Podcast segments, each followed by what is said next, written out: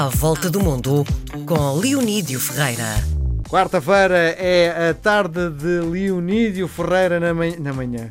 Sabes o que é? Tive muito tempo a fazer manhãs e é normal que eu me engane muitas vezes a dizer manhã, manhã, manhã. Tarde. Tarde da RDP Internacional. Pá, continuas doente, não é? Isto é uma doença crónica que tu tens, não é? Epá, é uma gripe, é uma gripe, mas há de passar, há de passar. Bom, hoje decidiste trazer um, um vivo à, à nossa, uh, à volta do mundo, não é? Uh, que figura é esta? Uh, Carlos Berry. o Carlos Berry é um comando português. Eu conheci-o em 2005 no, no Afeganistão. Que idade tem? Uh, epá, deve ser homem para perto dos 40 anos. Uhum. Uh, eu fui ao Afeganistão no Hercules C-130 com um colega meu, o Leonardo Negrão, e quando nós chegamos lá. Foste, somos, em, foste em trabalho? Fui em trabalho, fui em trabalho. Com algum medo? Uh, epá, sabes que hum, eu acho que nestas coisas tens cautelas, mas não podes dizer que tens medo, porque se tens medo não vais, não vais às coisas.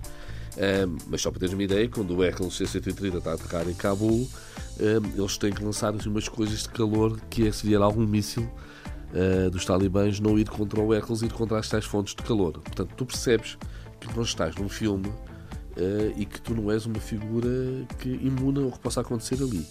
Uh, é um... Mas pensas nessa. Não pensas muito. Pensas sobretudo em ter cautelas básicas, uh, mas não pensas muito. Mas nesse dia uh, houve coisas que fizeram pensar. Porque, como eu te disse, eu cheguei lá com o meu colega, o Leonardo Negrão. Um, eles só puseram-nos um capacete na cabeça e deram-nos um, um colete à prova de bala e puseram-nos num, num, num. Penso que foi um panduro, aqueles blindados uh, do exército português e fomos fazer uma volta por, uh, por, por Cabul.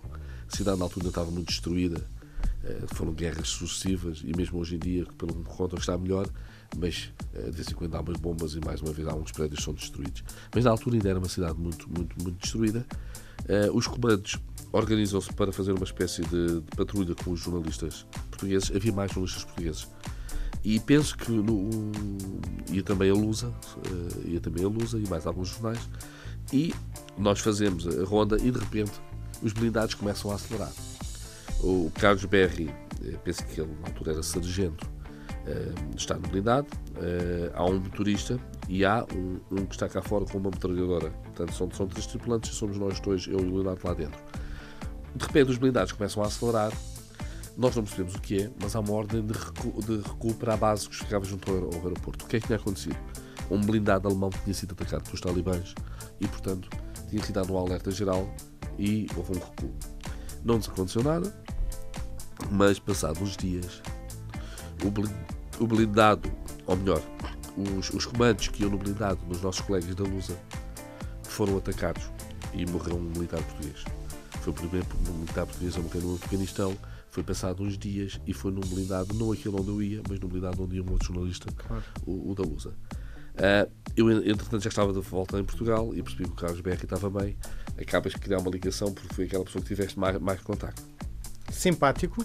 Ou um uh, militar daqueles uh, opa, o, quase a, austero? A simpatia austera dos militares. Uh, muito profissional, sabe que está ali com os jornalistas, portanto tem uma preocupação especial na escolha das palavras que vai usar, se calhar. E uma é? responsabilidade especial, sim. Uh, repare, ele sabe que está ali ao serviço da, da, da, da, NATO e que, é, e que é uma missão importante. Sabe também que está a representar Portugal, mas sabe também que aquilo não é uma missão, às vezes, muito popular. Uh, por exemplo, nota, notava-se os afegãos a olharem para os blindados a passar e percebia-se que não era simpatia propriamente. Lá está, porque são tropas estrangeiras. Os, os afegãos, no século XIX, não deixaram lá entrar os britânicos. No século XX, correram de lá com, com os soviéticos e no século XXI uh, eh, os americanos e a NATO estiveram lá e não, não foi fácil. Aliás, os americanos neste momento estão a negociar com os talibãs como é que conseguem retirar sem ser uma verdadeira derrota. Ou seja, é complicado uh, intervir no, no Afeganistão. Estava-te a dizer, portanto, isto foi em 2005 e em 2007 estou no jornal e vejo uma notícia na Lusa em que uh, comandos portugueses em Kandahar, uma cidade mais a sul, tinham sido atacados. Um deles era o Carlos Berry, com um tiro que lhe tinha raspado o rosto. Portanto, tinha sido grave, mas não foi grave, uma questão de, de centímetros. O Carlos Berry eh, lembra-me muito eh, estas figuras que nós damos pouca importância, mas são os portugueses que estão neste momento em várias missões internacionais. Eh, nos anos 90 foi ali muito na ex-Jugoslávia, Depois houve esta intervenção também no, no, no, Afeganistão e hoje há uma muito complicada que é na República Centro-Africana, em que ainda no outro dia houve um militar que ficou sem pernas e eu fiz uma entrevista há pouco tempo ao nosso Ministro da Defesa e ele disse que os nossos militares no, na República Centro-Africana, que estão ao serviço da ONU e da União Europeia, são duas missões diferentes, são aqueles que neste momento têm o papel de sempre que há grupos armados que põem em causa o processo de paz, lá vão os comandos portugueses intervir. Portanto, estão numa situação de grande exposição ao, ao, ao risco. Uh, mas são tão bons que já chamam os, os, os Ronaldos. Sim.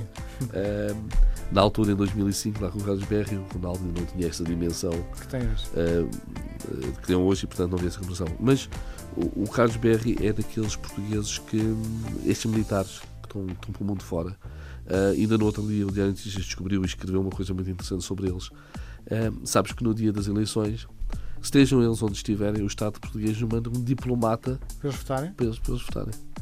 Ou seja, hum, isto é, é, é, incrível, não é? A máquina do Estado a funcionar porque aqueles e cidadãos bem. estão, aqueles cidadãos, e bem, aqueles cidadãos que estão ali numa missão, mas não perderam, não perderam os direitos. E claro que não é como o, o imigrante ou o trabalhador está deslocado e que está no consulado e vai lá votar. O que acontece é que lá vai um diplomata garantir que eles, que eles podem votar. Muito bem, voltamos a conversar na próxima semana, esperando que melhores rapidamente dessa gripe. Um abraço, até a Obrigado, um abraço.